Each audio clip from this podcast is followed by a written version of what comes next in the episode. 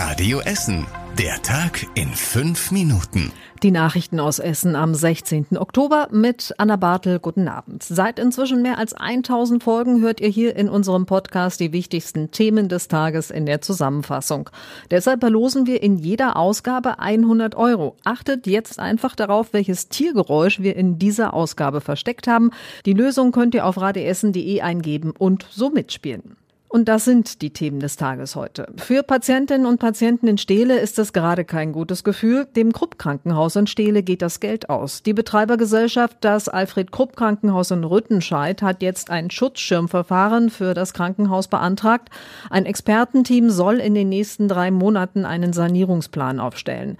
Grund für die Schwierigkeiten ist die allgemein schlechte Finanzierung der Krankenhäuser.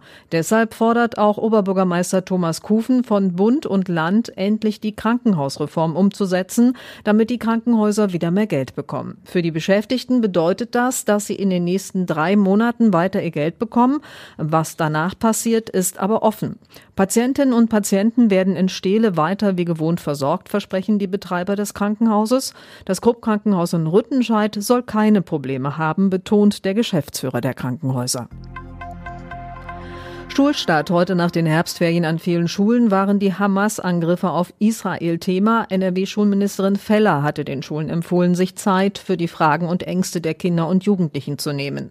Viele Essener Schulen haben das auch umgesetzt. Radio Essen Stadtreporter Kai Fedrau hat vorab mit einigen Schulen gesprochen. Die Maria Kunigunda Schule in Karnap erwartet, dass viele Kinder Angst durch den Krieg haben. An der Grundschule wollen die Lehrkräfte deshalb den Kindern erklären, dass sie in Deutschland sicher sind. Viele Kinder an der Schule haben einen Migrationshintergrund und Familie im Kriegsgebiet. Die Lehrkräfte wollen klarstellen, dass jede Art von Gewalt falsch ist. An der Elsa Brandström Realschule in Bergerhausen empfiehlt Schulleiter Michael Wolf den Lehrkräften selbst das Gespräch mit den Schülerinnen und Schülern zu suchen. Anfang der ersten Stunde soll dafür auch genug Zeit eingeplant werden. Das Thema Israel lässt uns alle nicht los. Heute gab es einen Gedenkgottesdienst für die Menschen in Israel. Rund 180 Menschen beteten in der Marktkirche in der Innenstadt für Frieden.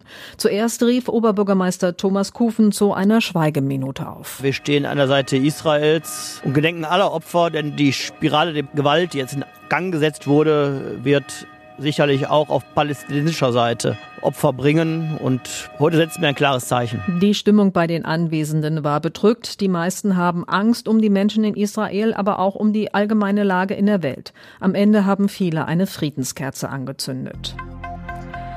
Und bei uns in Essen werden jetzt noch mehr Parkbänke aufgestellt, die auf das Thema Gewalt gegen Frauen aufmerksam machen sollen. Die Parkbänke sind orange und haben die Aufschrift Kein Platz für Gewalt an Frauen. Sie sind eine Art symbolischer Zufluchtsort.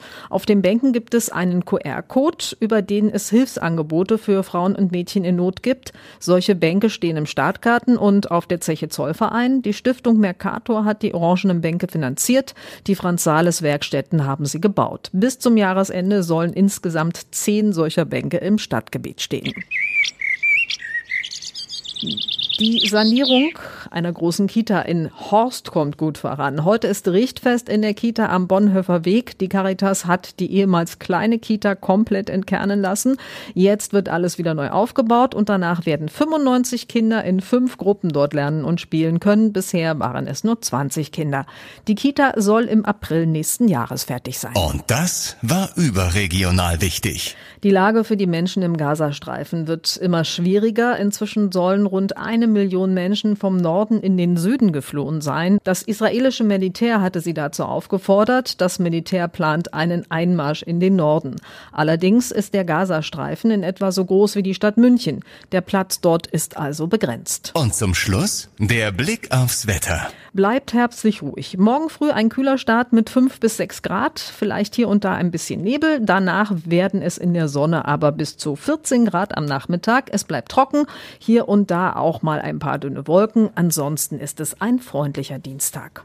Und soweit das Wichtigste von heute. Denkt dran, unser Gewinnspiel läuft. Wenn ihr das Tiergeräusch erkannt habt, das wir in dieser Podcast-Ausgabe versteckt haben, dann registriert euch auf radeessen.de und gewinnt mit etwas Glück 100 Euro. Den Tag in fünf Minuten gibt es inzwischen seit mehr als 1000 Folgen. Das wollen wir mit euch feiern. Ich wünsche euch jetzt einen angenehmen Abend.